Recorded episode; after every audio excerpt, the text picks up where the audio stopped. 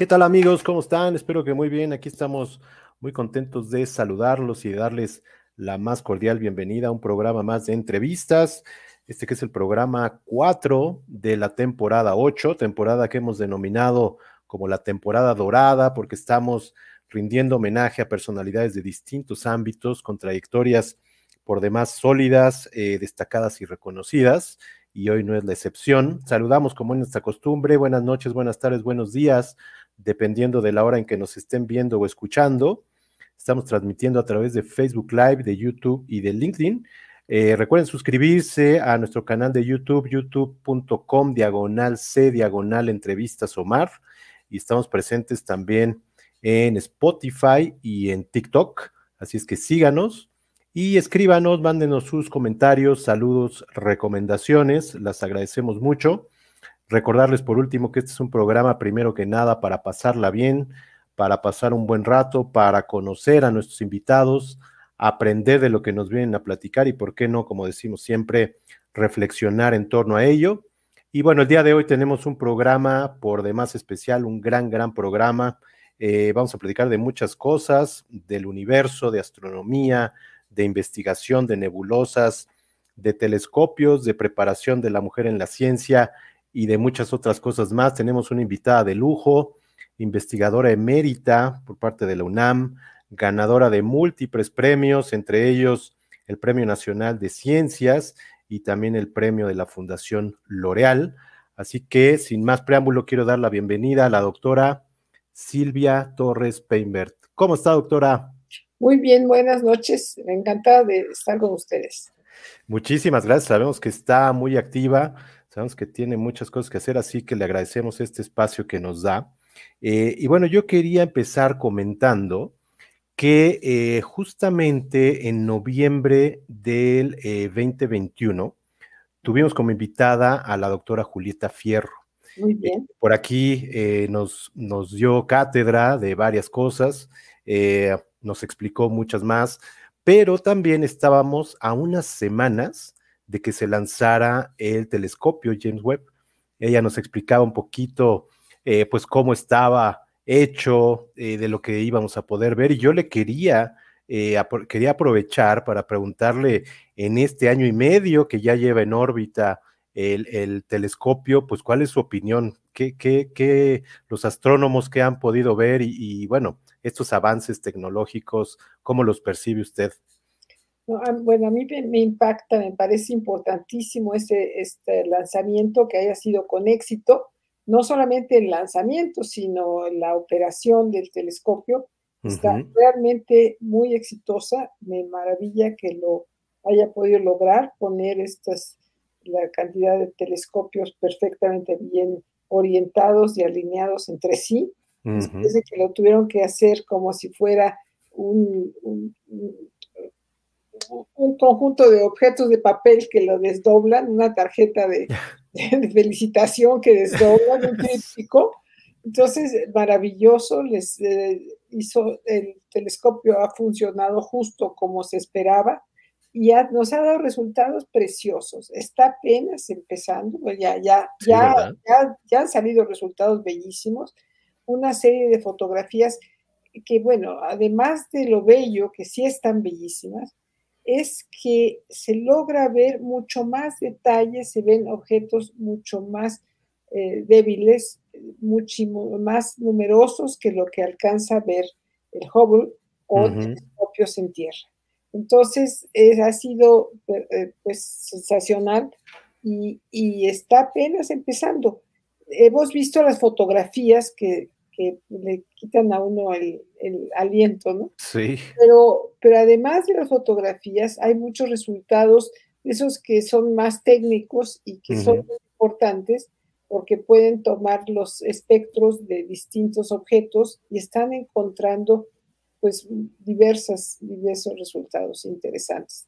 Difícil de, listarlos porque son varios y son en distintos temas, en el sistema solar, en, el, en sistemas eh, de planetas, sistemas planetarios fuera de nuestro sistema solar y también de las galaxias más antiguas, más lejanas, más, pues, pues más viejas, o sea, en sus fases iniciales de esas galaxias.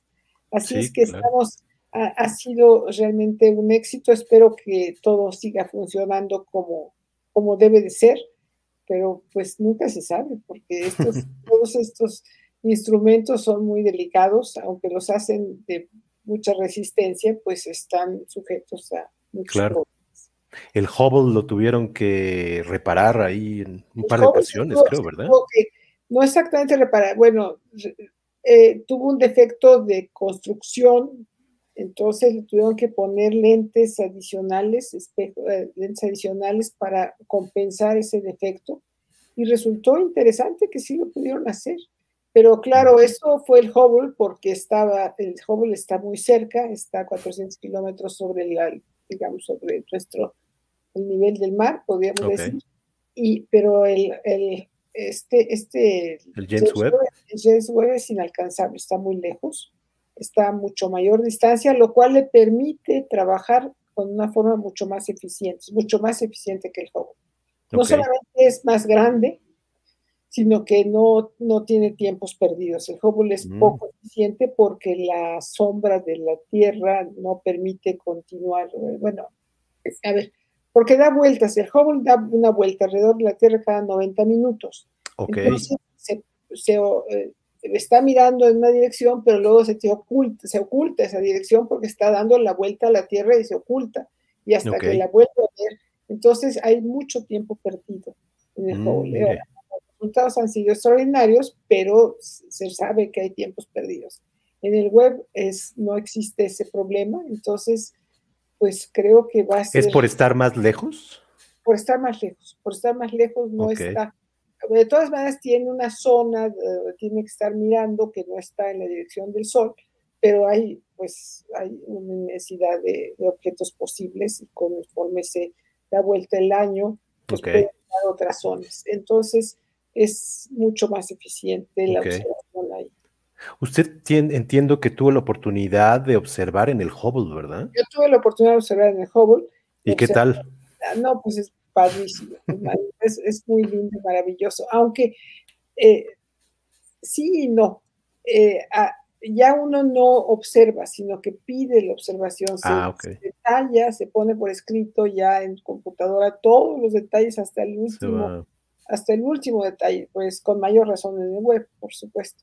Entonces ya uno no está atento de, cuándo es la observación, a qué hora sí que está pasando. Es distinto en otros instrumentos que uno está muy atento, está siguiendo la observación en tiempo real. Okay. En, el, home no, no, es eso, más que para casos muy excepcionales. Eh, y en el James Webb tampoco. Entonces se mandan la observación, lo hacen cuando es apropiado y luego mandan los resultados de la observación que hay que interpretar. Yo quería aprovechar su presencia para justamente que nos explique un poco de una noticia que salió hace muy poquito del James Webb y que es esta. Eh, telescopio James Webb descubre agua en un cometa del cinturón principal de asteroides. Okay. Está, muy, está muy interesante. Y ahora, ¿por qué el agua es tan importante? ¿Por qué todo el mundo está buscando agua en Marte, agua en la Luna, agua en todos lados, porque consideramos que el agua es lo que ha permitido el desarrollo de la vida aquí en nuestro planeta. Entonces, eh, queremos que buscar que haya agua en estado líquido, no necesariamente en estado gaseoso ni en, ni en hielos, sino en estado líquido y que sea suficientemente prolongado en la fase en la cual existe esa agua para que se pueda desarrollar la vida. Ese es de ahí partimos. De ahí, partimos. Si es válido o no, esa es otra historia. Yo creo que sí es válido, estoy convencida que sí, pero, pero pues puede resultar como todo en la ciencia de que después de un cierto tiempo digan, no, pero esa, esa hipótesis no fue válida. Entonces, se anda buscando eh, agua, por ejemplo, en Marte se ha buscado mucho el agua y se encuentra un poco de agua, pero es poquitita. Es poquitita. Ahora, en Marte sí hay, hay huella de que hubo agua porque se ven los cauces del río, se ven, bueno, la huella de que hubo un líquido que corrió y que hizo y que dejó huella. Eh, acaban de encontrar agua en la luna, pero en términos de, microgotitas de agua entre algunas rocas. Entonces, pues sí, puede ser que haya agua, pero esa no es la que nos va ni, ni, a, ni, ni alimentar para las, los viajeros, ni, ni, que puedan extraerla de ahí. Entonces sí, sí están encontrando agua en esos lugares. Ok. Oiga, pues yo quería llevar esta plática eh, mostrándole algunas eh, fotos de personas y de momentos importantes en su vida. Y quería empezar con esta foto, que no sé si la ve bien. ¿Cómo no? Sí la veo. Yo sí, yo la conozco. es, mi suegra, la señora Catalina Sierra, y el director, eh, autor de teatro, Héctor Azar. Entonces es Héctor Azar y Catalina Sierra. Catita le llamaban. Entonces, sí, claro que lo conozco, sí. Importantes en su vida, ¿no? ¿Cómo no? Una mujer muy hermosa, muy linda, muy inteligente y que fue muy generosa conmigo, así es que pues, por supuesto que le estimo mucho. Y Héctor Azar, pues lo conocimos, vimos todas sus, eh, nos acercamos mucho a sus obras, a su teatro Kadak, a todo lo que, las representaciones que él dirigía, los estudiantes que él enseñaba, en fin, y presentimos mucho su muerte, que fue un tanto prematura, pero pues así sucede y ya. Sí, claro. Y bueno, aquí tengo otras personas importantes en su vida. Son personas muy importantes en mi vida. Ahí estamos, somos tres mujeres eh, hermanas, y entonces cuando nos reunimos nos gusta fotografiarnos. La primera, estoy saliendo yo de sexto año, sexto, la que está arriba a la derecha estoy yo en sexto año, mis dos hermanas son un poco mayores que yo. La, de la que está abajo a la derecha es cuando mi, mi hermana se estaba eh, siendo, bueno, estaba organizando su boda cuando ah, a pedir. Y la de la izquierda es donde estamos las tres hermanas con mi madre, ya muy, muy anciana mi madre, pero llegó a los 102 años. ¿En serio? Sí, en serio, en serio. Longevos en la familia. Llegó, a decir. Entonces, pues sí, estamos. Ahora ahí, ahí tiene como 90 años, así, ahí es, esa foto es como de Mire, y ella entiendo que fue importante para, eh, pues que usted hiciera una carrera más en cuestión de ciencia, ¿no? Entiendo que sus hermanas se fueron más por cuestiones de otro, otro tipo de carreras, ¿no? Claro, hicieron carreras cortas de de que les permitía trabajar y obtener dinero, bueno, ser autosuficientes económicamente. Es que era la preocupación de mi padre, pero ya yo fui la más pequeña, entonces mi mamá insistió mucho que me preparara más y eso fue afortunado porque entonces pude estudiar y ir a la universidad y, pues por eso estoy aquí, en esta, en esta, en esta calidad de, de investigadora. Claro. Y su papá médico, ¿no? Mi papá médico, cirujano, sí, como no, y muy bien, muy, muy, muy formal, muy trabajador. Tuvimos una familia, les digo que tuve una infancia, pues, sin incidentes, aburrida, buena. es maravilloso. es maravilloso. Quiere decir que no, no pasamos por ningún problema serio. Y de ahí tengo como 12 años, yo creo. Eh, me acuerdo de ese evento, estábamos en Cuernavaca. ¿Ah, sí? Sí, algo así, algo así, soy yo. Y entiendo que eh, aprendió a leer a los cuatro años, ¿no? Y, sí, porque mi madre, mi madre era maestra de primaria. Dejó de trabajar, pero hubo la campaña de alfabetización. Entonces ella tenía, recibía adultos en la casa, se recibían adultos y tenía su grupo y les estaba enseñando a leer. Yo me asomaba del piso superior, me asomaba y yo empecé por mi lado aprender lo que los, adultos también estaban aprendiendo. En ese, sentido, en ese sentido es que me aprendí a, leer yo sola. Y después, claro, pues ya tuve la orientación correcta de mi madre y todo eso. Pero era, era por eso. Y que le encantaba leer, ¿no?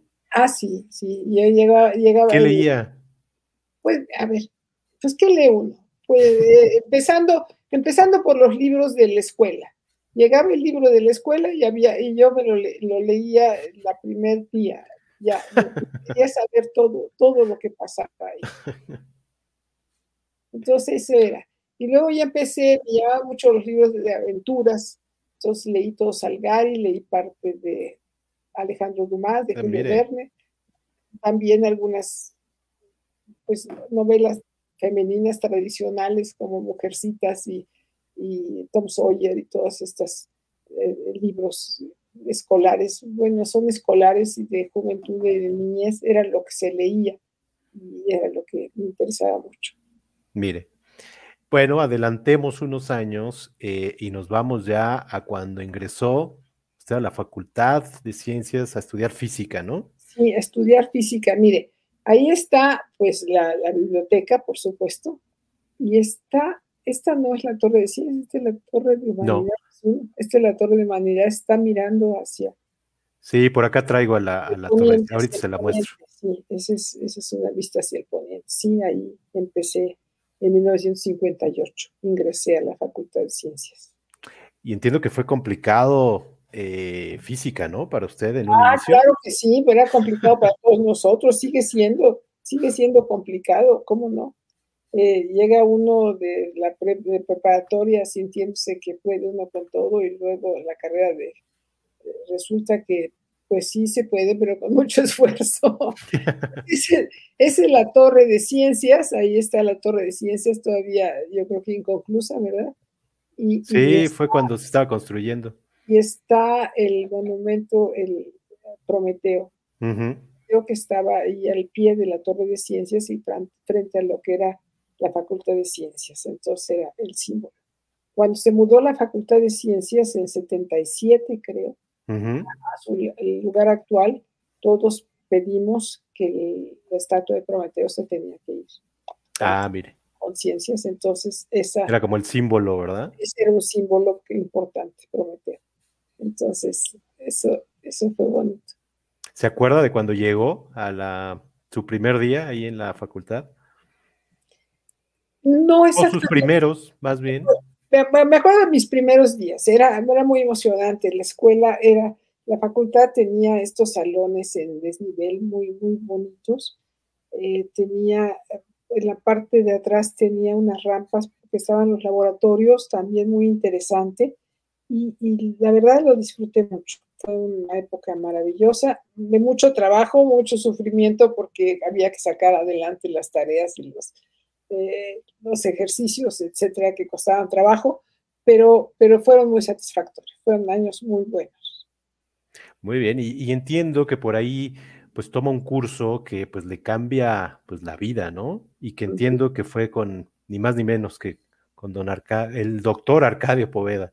Exactamente, fue con Arcadio Poveda, con, el doctor Arcadio Poveda, tomé el primer curso, con, eh, de, fue un curso optativo de astrofísica y me encantó, me volvió loco el, la materia y seguramente también, o mucho también el entusiasmo que, que irradiaba acá de Poveda. Entonces ahí me acerqué, ya me quedé ahí prendada de la astrofísica y me invitó, no, ya fui a participar, a, insertarme en lo que era el Observatorio Astronómico Nacional, que ahora se llama Instituto de Astronomía, y que eh, estaba precisamente en la Torre de Ciencias. Ahí a paso de la Facultad de Ciencias, en el primer piso y segundo piso, primero y segundo piso de la Torre de Ciencias.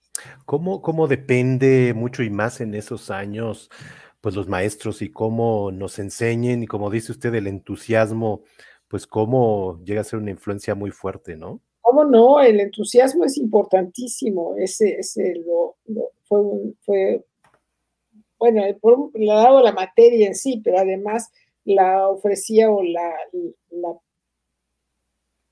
su curso lo hacía con mucho gusto, con mucho entusiasmo, entonces pues muy bien. Y ahí, eh, bueno, en la facultad tuvo maestros eh, pues muy importantes y una de ellas fue ella, ¿no? Sí, la, doctora Paris Pismis, sí, eh, decíamos, Paris, Paris Pismis. Se llamaba Marie Paris Pismis, pero en realidad ya, para, eh, para cuando yo la conocí nada más se, decía que era Paris Pismis. Ok. Fue, linda, una mujer muy, muy centrada, muy bien, muy amable, muy formal, muy trabajadora. En fin, fue todo un ejemplo para nosotros, para mí, para muchos de, mi generación. Éramos, bueno, no puedo decir muchos, éramos pocos. Un ejemplo para, para los de la generación, claro que sí.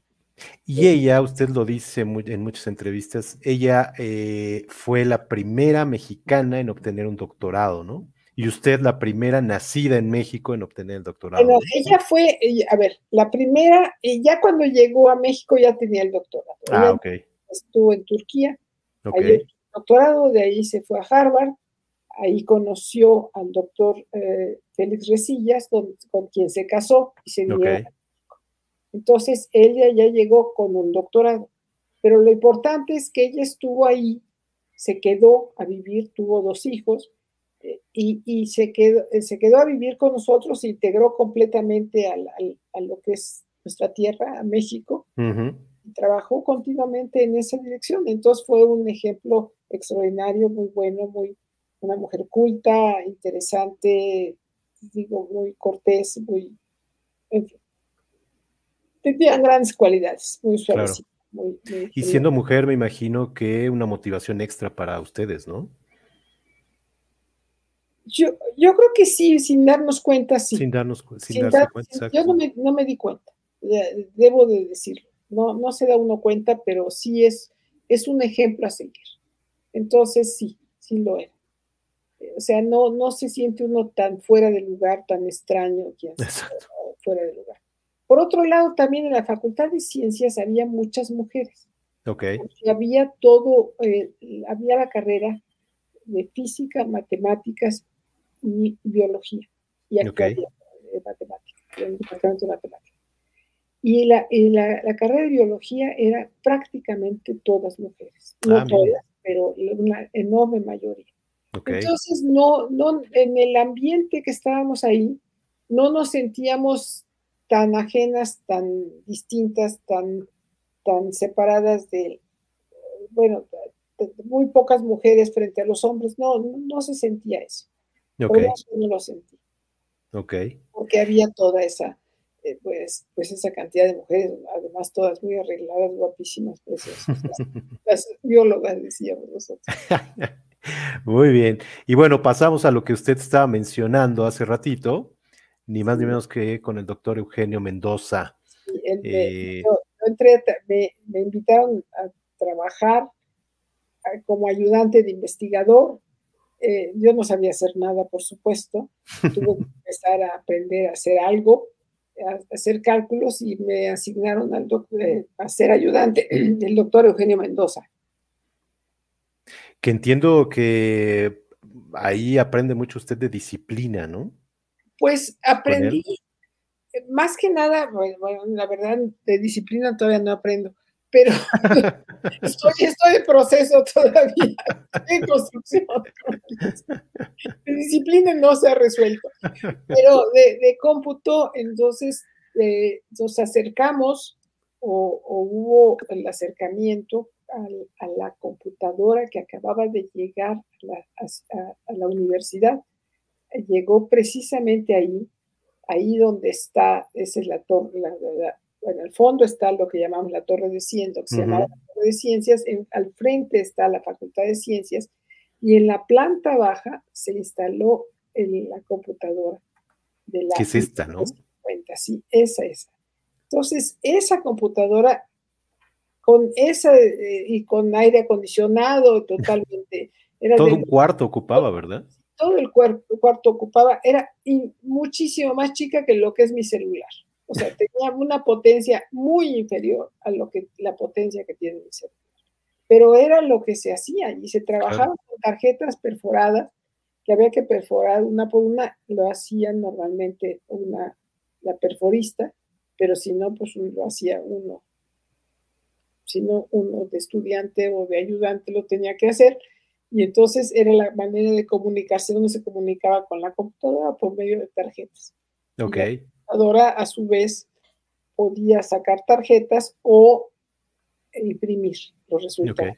Había, que, había que poner un tablero donde se, organizara la impresión. Un tablero de con cables y entonces cablear así uno por uno de las salidas de, entonces fue, una época preciosa, muy interesante. ¿Qué tipo de cálculos hacía usted ahí? pues hacía cálculos que son eh, muy inocentes ahorita. Era, eh, por ejemplo, me tocó hacer cuál era la, el ángulo, eh, una preocupación que hay en fotometría, en medir la luz de las estrellas, además de recibir lo que se recibe en el telescopio, es entender cuál es el efecto, cuánta luz se ha, se ha sido disminuida por la atmósfera. Esto está afectado por la altura que se tiene sobre la atmósfera y entonces cuánta, cuánta atmósfera se atraviesa va a ser distinto dependiendo del ángulo cenital, del ángulo respecto a la vertical.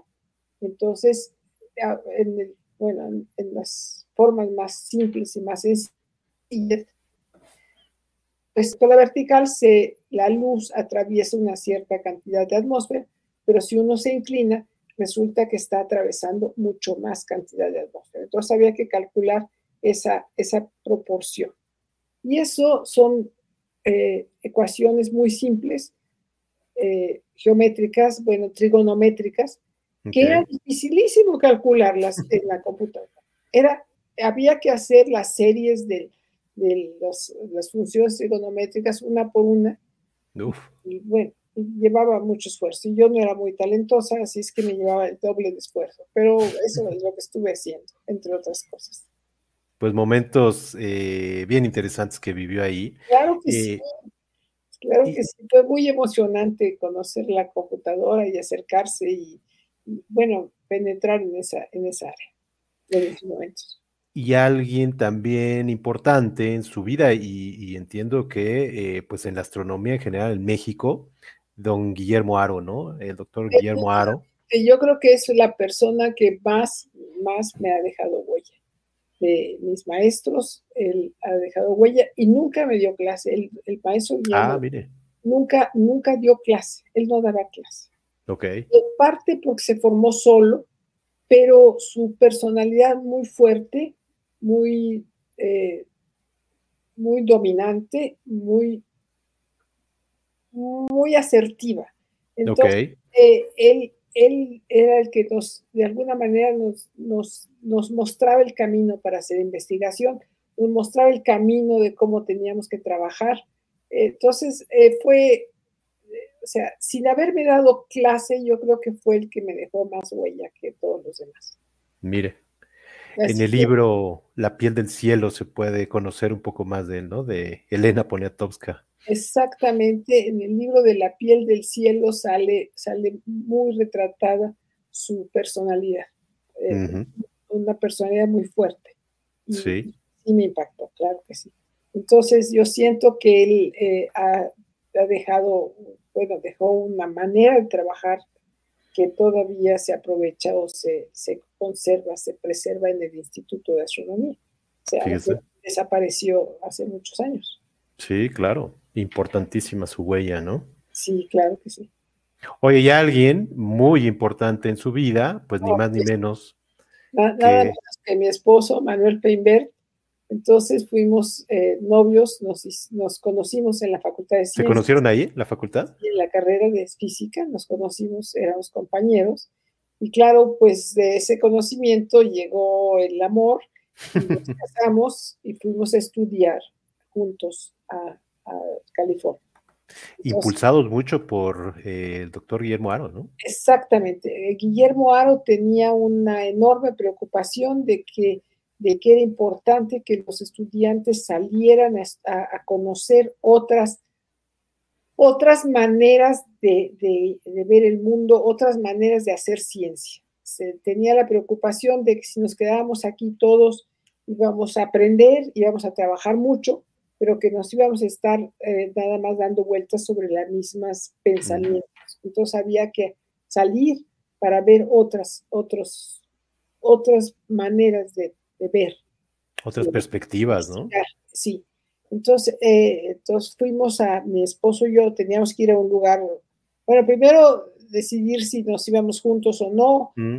Si nos íbamos juntos, claro que nos teníamos que casar, porque mi, familia no hubiera dejado ir eh, eh, al mismo lugar si no estábamos casados, pues la familia pues, muy tradicional, por claro. supuesto. Entonces nos decidimos casarnos y nos buscamos un lugar donde pudiéramos estar ambos, eh, que tuviéramos oportunidad de estudio. Y la Universidad de California es un lugar muy grande, con un departamento de astronomía muy grande que nos permitió que sí nos pudimos desarrollar cada uno por su lado. Y ahí, eh, pues también tiene eh, maestros muy importantes. Ah, claro que sí. Uno de ellos él, ¿no? Este George Wallenstein todavía está trabajando. ¿Ah, sí? Sí, sí, trabaja muy seriamente. Ahí estaba muy jovencito. George Wallenstein, eh, sí, es, fue una persona muy importante porque fue el que, bueno, con él saqué las primeras investigaciones. dejó una tarea de escolar entonces dijo, a ver, hagan una propuesta, ¿qué es lo que les gustaría hacer si, si tuvieran ustedes oportunidad? Entonces, pues a mí se me ocurrieron unas soluciones. Dice, bueno, pues vamos haciéndola. ¿De qué fue? ¿De qué fue eso? De que estábamos trabajando estrellas de que se llaman del carbón. Son estrellas eh, gigantes rojas que tienen mucho carbón en su superficie, que tienen una proporción de carbón a oxígeno superior a la unidad y entonces se manifiesta por medio de las moléculas de carbón. Ok. No es lo usual en las estrellas, son estrellas anómalas en ese sentido. Entonces tenía, tienen estrellas de, eh, estrellas de carbón y además aparecía la presencia de, litio, de litio en esas estrellas, no se que tuvieran, y, y, entonces hice una serie de observaciones. Eh, bueno, más, originalmente él tenía las observaciones y yo estuve haciendo las interpretaciones. Después ya me fui a hacer una serie de observaciones complementarias, con lo cual salieron dos notas con, donde fue, eh, fuimos coautores él y yo.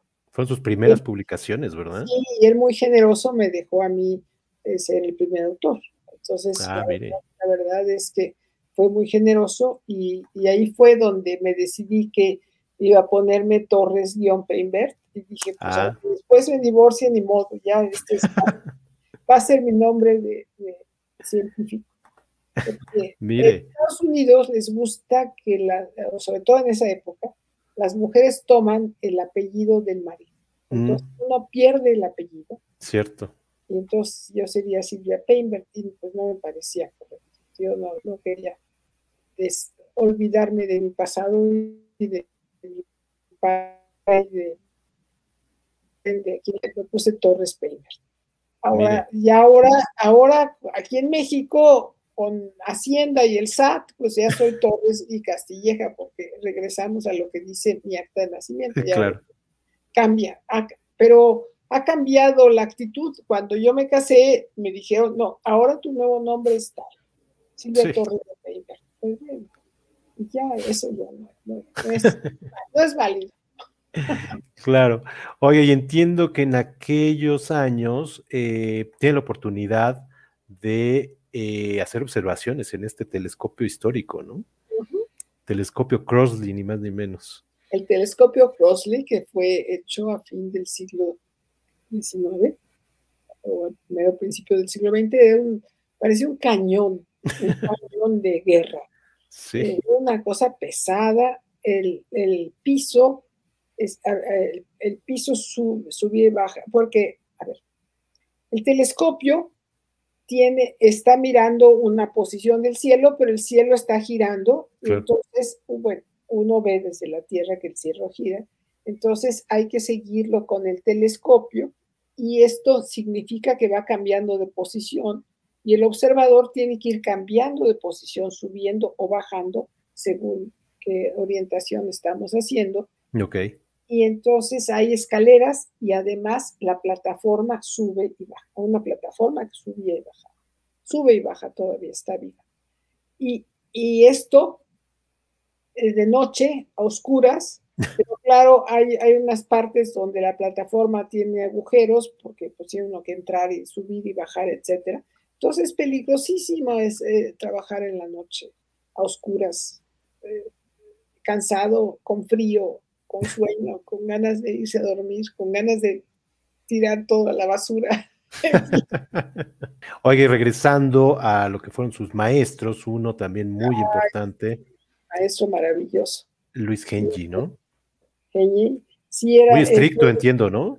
Sí, era, era e, era muy tímido, yo creo, y entonces uno lo veía como, estaba muy serio, casi no se reía y no, e, era, era difícil, era difícil el trato con él, pero extraordinario, de generoso, de amable, de inteligente, de capaz de todo, o sea, extraordinario el maestro. Pero me daba terror. El anterior, el, anterior era joven y alegre y nos hicimos amigos, amigos de, pues compañeros, colegas. Con el doctor Geñe, pues imposible. no, era el, maestro y ya, ¿no? Y ahí con el doctor Genji entiendo que eh, ya empieza usted a ver el interior de las estrellas, interiores estelares, como le llaman ustedes. Él fue uno de los que fue de los, eh, trabajó mucho en hacer cálculos para determinar cómo es el interior de las estrellas. Entonces, resultados muy interesantes. Tenía todo un grupo de, ayuda, un ayudante y varios estudiantes que trabajaban eh, con su programa y entonces estuvo trabajando a hacer de modelos detallados del interior de las estrellas. Y ahí yo me incorporé a ese grupo y ahí hice mi tesis de, doctorado, sí, de doctorado, ahí fue con él. Eso fue.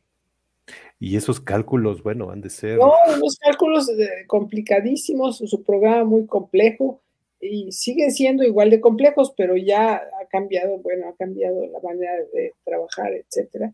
Y, fue, fue muy... Y era igual con tarjetas perforadas, ¿no? Entiendo. Sí, era todavía con tarjetas perforadas. Era todavía sí. Wow, impresionante. eso, eso cambió después, bastante después. Y luego entiendo que por ahí de creo que 1972 tiene la oportunidad de ir a, de hacer observaciones aquí en Cerro Tololo, en Chile. Y, y, creo que ahí es donde empieza su amor por las nebulosas, entiendo. Sí, eh, mi amor por las nebulosas empezó cuando regresé a México, después con el doctorado, aquí lo vine a terminar el doctorado, terminé, publiqué mis resultados de mi tesis y luego dije, yo no puedo seguir con este programa de cómputo, no, no tenía yo capacidad de, de, reiniciar ese programa yo, aunque el doctor Geñe me lo, o sea, no, me, lo me, daba toda la información, o sea, no, no, había un problema de, de, autoridad, de autoridad o de autor, de, derecho de autor que no quisiera compartir. Él estaba dispuesto a compartir conmigo su, su trabajo, su, su, programa, pero yo sentí que no, no podía hacerlo yo solo. Entonces decidí cambiarme, cambié de giro, mi esposo estaba trabajando, Manuel estaba trabajando en nebulosas y yo le, había ayudado en su tesis, en su trabajo, él me había ayudado en la mía. Mm. Dije, bueno, pues me cambio, ya, al fin esto ya... Unamos fuerzas. Unamos fuerzas. Dije, ya demostré que yo puedo sola, ya demostré que tengo yo el grado sola, entonces vamos a unir fuerzas. Y eso fue lo que hicimos. Desde entonces yo fui la que me incorporé al grupo. Y de ahí, pues, a estudiar las nebulosas. Eh, ¿Qué fue lo que encontró de maravilloso en estos cuerpos que vemos que son verdaderas obras de arte? Bueno, aquí casi todas estas no son nebulosas planetarias. Ah, prácticamente, todas, no todas, pero prácticamente todas son regiones donde se están formando estrellas. Ok. aquí este es Orión, donde es la más próxima de, estas, de esta familia y donde está siendo eh, iluminada por estrellas muy calientes que recién se han formado. Cuando yo digo recién se han formado, se han formado hace 3 millones de años o hace 5 millones de años, que es hace nada. Muy poco. Muy poquito. Y entonces estos son gases de que pensamos, o se acepta, se piensa, que son gases de donde se están formando esas estrellas. Entonces son equivalentes, tienen la misma eh, composición química, son la misma sopa, digamos, de donde se forman las estrellas. Entonces, ahí al estudiar estos gases, como están las, estrellas son calientes, sabemos que son muy jóvenes, eh, se iluminan, se brilla, hacen brillar los, los, el gas y se puede estudiar por su espectroscopía. Entonces, se estudian los gases y se ve qué es lo que, de qué están constituidos. Entonces se, se decide de qué están constituidos y entonces podemos entender las estrellas cuando recién se formaron, de qué estaban constituidas. Las nebulosas planetarias son otro tipo de estrellas, otro tipo de gases que rodean a estrellas como el Sol cuando ya terminan su, su fase, cuando ya se les acaba el combustible, se desbaratan, se rompen, se parten en dos pedazos, dos grandes pedazos. La parte interior se hace una estrella muy, muy compacta, extremadamente compacta, una enana blanca. Las partes exteriores, que son muy tenues, atmósfera enorme, se va, se aleja, y entonces ese es cuando la podemos observar.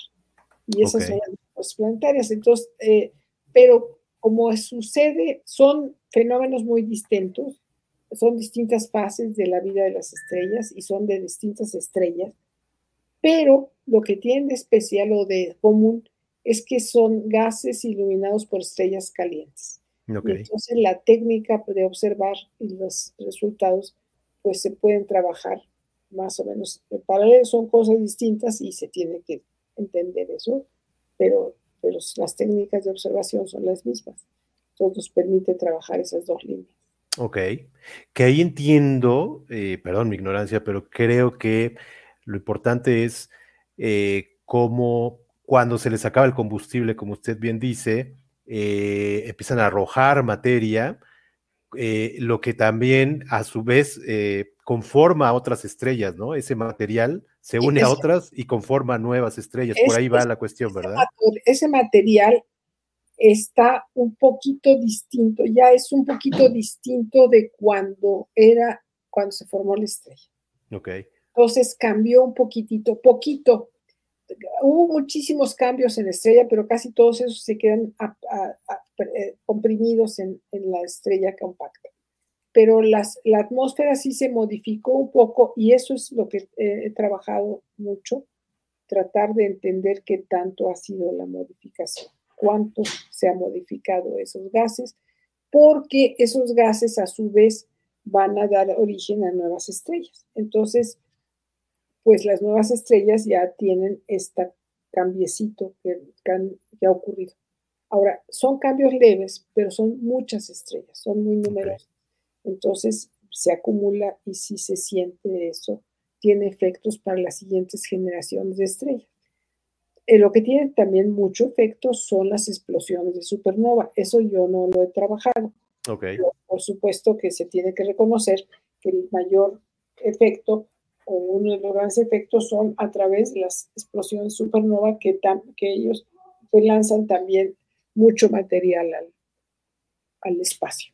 Entonces, material ya muy modificado, ahí casi se rompe la estrella y está muy modificado, entonces eh, precisamente cambian, eh, bueno, según el tipo de estrella, están aportando distintos elementos nuevos al espacio que, de donde se van a formar las siguientes estrellas. Ok. Entonces, es, ahora es un proceso continuo, algunos procesos son muy rápidos, eh, bueno, no solamente la explosión, sino que es rápido la duración de, cuando se formó la estrella y cuando ya se rompe, y otros son mucho más lentos. En las, supernovas provienen algunas de ellas de estrellas, digamos, de, 5 millones de masas, de 5 millones de años.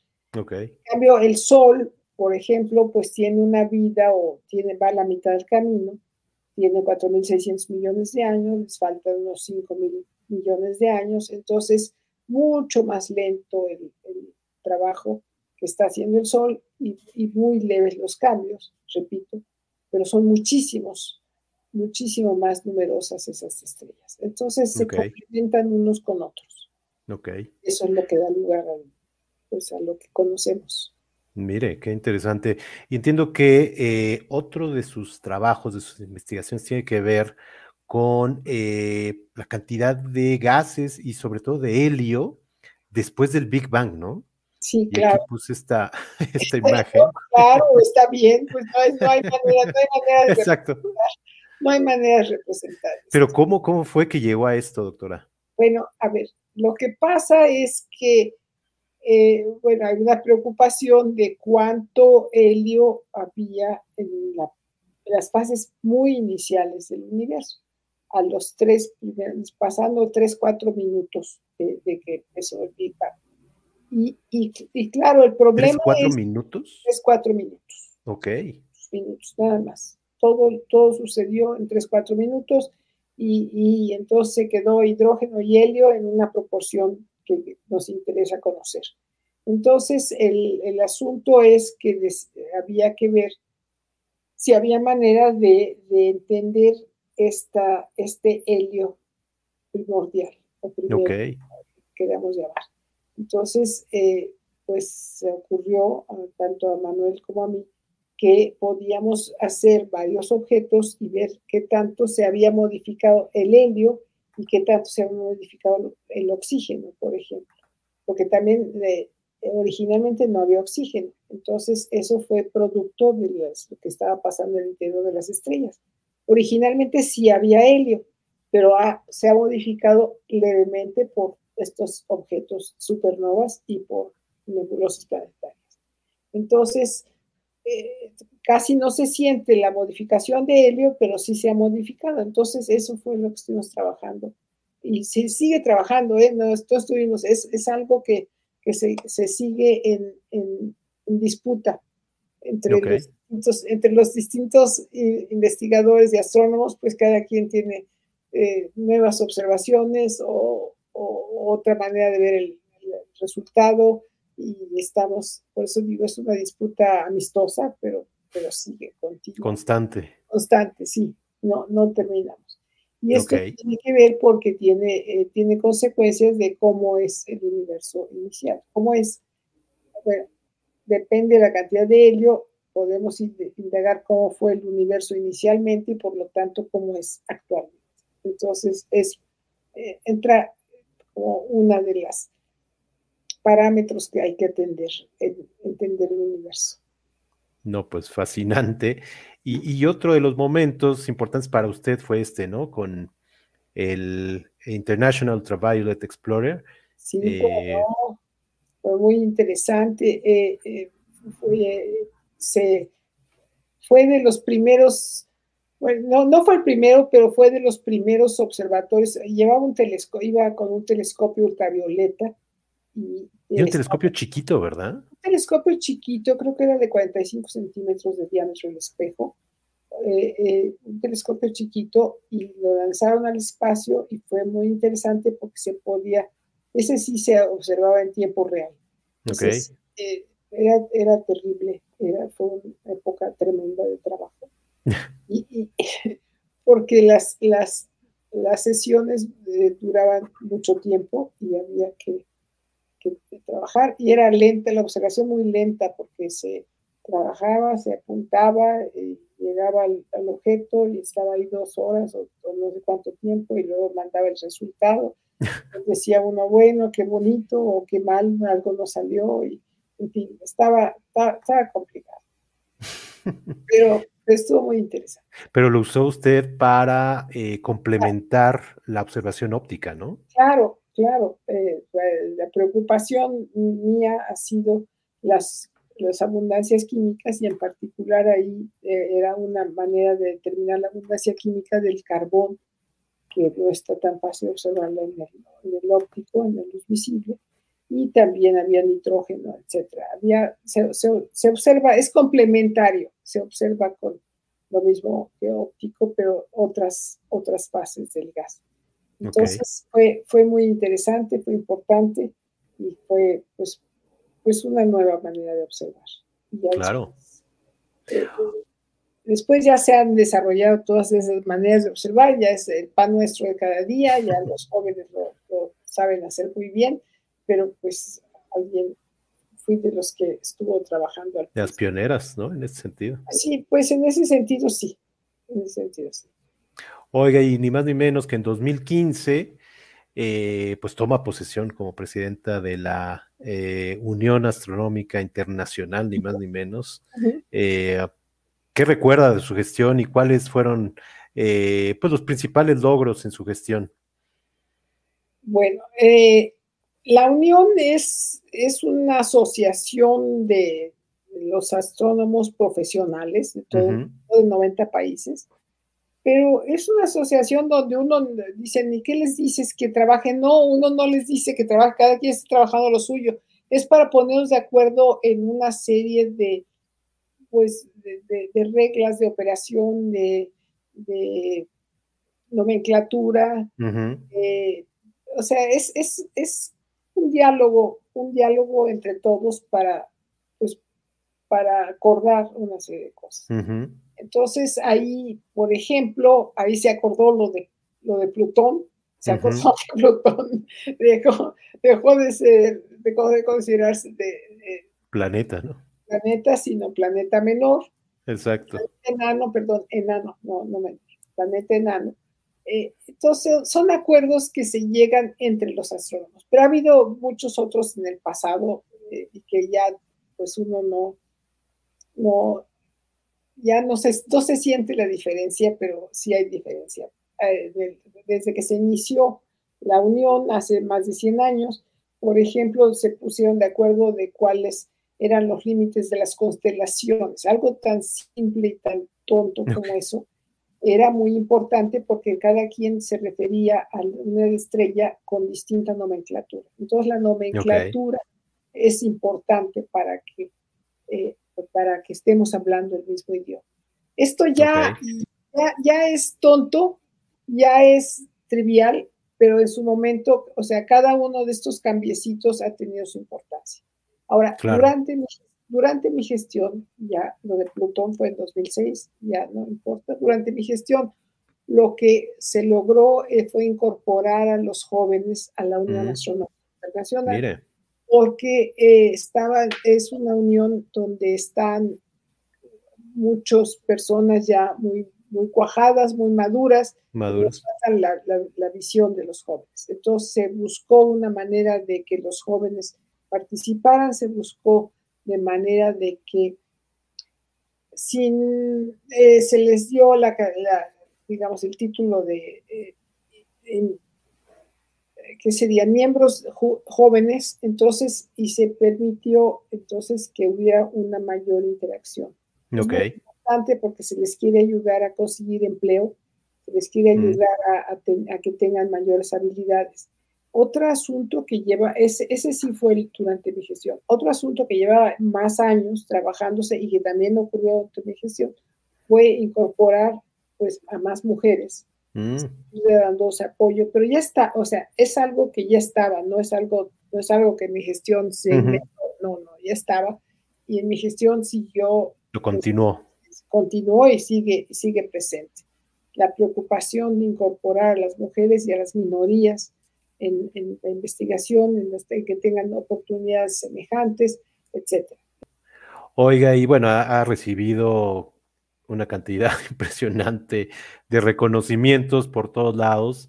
Eh, uno de los más significativos, entiendo, que es este de la Fundación L'Oreal, ¿no? Claro. De las mujeres en la ciencia. Muy interesante porque fue eh, ellos tienen su, eh, hay una preocupación de, estimular el desarrollo de mujeres en la ciencia. lo, han, hecho por medio de hacer, suponer hacer unos concursos regionales o unos eh, llamamientos regionales para las mujeres científicas. Entonces, tienen, un año hacen para las ciencias exactas, digamos, y otro año lo hacen para las ciencias de la vida y la salud. Ok.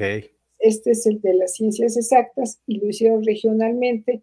Hay una que se refiere al mundo árabe y, al, y África, otra que habla de Asia, Pacífico, otra que es eh, el mundo europeo y otra, no sé dónde está, dónde quedó Estados Unidos y Canadá. Total, ahí, está, ahí, estamos todos, ahí está eh, una, una, una, persona de una química de Egipto, otra de una, una persona, una científica de, de, China, una científica de Canadá, y ya no recuerdo de verdad. Entonces estábamos ahí y fuimos pues fui galardonada con el de, Latinoamérica, de Ciencia de Latinoamérica. Eso es interesante porque entonces no, nos ponen a competir contra, contra todo el mundo, sino regional. Ok. Y, en un año, les digo, un año es a ciencias exactas y otro año es a, parte, a la parte de, biología. Las ciencias exactas originalmente era de ciencias de la materia. Ok. los astrónomos y otras personas dijimos, oigan, no, no está bien, necesitamos que sea más amplio el llamamiento, no nada más a ciencias de la materia, sino a ciencias exactas y ahora poco a poco ha entrado, ha ingresado matemáticas y computación, que antes no. Ah, mire. Entonces, pues se van modificando estas, se van ajustando a una realidad. ok. Muy bien. Oye, hablaba hace rato usted de eh, la formación de jóvenes y ni más ni menos que usted y su esposo formaron al también astrónomo, eh, el doctor Antonio Peinbert, ¿no? Exactamente, ahí está, ahí está mi hijo Y su nieta. Y mi nieta, sí, ahí está. Y bueno, por acá tengo también a su hija, Mariana, que ella es también científica, ¿verdad? Es bioquímica, sí. Bioquímica. Así, trabaja en la, en la UAM, en la Metropolitana, la Universidad Metropolitana en Guajimán. Pura ciencia ahí en su familia. Me interesa mucho estimular que se acerquen a la ciencia pero también yo siempre les digo que se acerquen, que, que hagan lo que quieran, pero que le metan todo su entusiasmo, que, realmente se esfuercen a lograr éxito y a lograr buenos resultados. Que, no, que, que no lo dejen pasar así nada más, pasar la vida como se, como se pasa, ¿no? Sino que, hay que hay que meter intención, meter el, el alma en este, en este asunto del desarrollo, del desarrollo personal. Claro. Oye, ya pasando a la última pregunta, le quería eh, hacer la misma. ¿Qué le diría la doctora honoris causa y presidenta de la Unión Internacional Astronómica, eh, la ganadora del, de la Fundación L'Oreal, del premio de la Fundación L'Oreal? ¿Qué le diría a esta niña que está cargando ahí a su perrito? a su perrito, pues que se ponga a trabajar, que tiene que, estudiar, que tiene que estudiar, que tiene que entusiasmarse por lo que estudia, por lo que, que se prepare para lo que le gusta más. Eh, en fin, o sea, creo que eso es, eso es lo que quiero decir, que no, que no se, bueno, ahora hombres y mujeres, a las mujeres les digo, ahora, ahora se tiene que trabajar. Sabemos que todas tienen que llevar, aportar dinero a la familia. Pues dedíquense a lo que les guste más, a los que ustedes tengan mayores habilidades, pero, pero háganlo con gusto, con alegría, con entusiasmo, tratando de ser mejores, tratando de no pisar a los demás, tratando de llegar lo mejor posible cada uno de nosotros. Ese es mi mensaje para todos. Y ahí estaba yo, estaba yo en la preparatoria en, ese, esa fotografía. Ah, mire. Oiga, pues muchísimas gracias de verdad por esta plática. Pero usted, eh, aprendió toda mi vida, ¿eh? ya ve, tenemos aquí nuestro equipo de investigación. Muchas gracias por este espacio, muchas felicidades por esta trayectoria de más de 50 años aportando en todos los sentidos. Ya son 60, ¿eh? Fíjese. Tengo, 82 años ahorita. Este. Sí, sí, sí, sí. Muchas felicidades por eso. Muchas gracias por todo lo que ha aportado. Eh, yo lo que veo es una gran curiosidad en usted y creo que eso es lo que la mantiene pues con esta vitalidad, eh, investigando todavía y tratando de encontrar esas soluciones, ¿no? Sí, claro que sí, sí, es una gran curiosidad lo que yo tengo. Bueno, pues muchas felicidades, saludos a su esposo, muchos saludos. Eh, y bueno, también muy activo él. Eh, y bueno, muchas gracias de verdad, eh, muchas felicidades. Cuídese mucho y estaremos siguiendo pues todo lo que hagan ustedes, su esposo y los demás astrónomos, que es algo de verdad fascinante. Bueno, pues hasta luego entonces y que les vaya muy bien y saludos a todo su público. Muchas gracias, gracias a todos los que nos vieron o escucharon, ya sea en vivo o en las retransmisiones, y estén pendientes la próxima semana de una entrevista igual de interesante. Muchas gracias, doctora, cuídense mucho. Hasta luego, bye bye.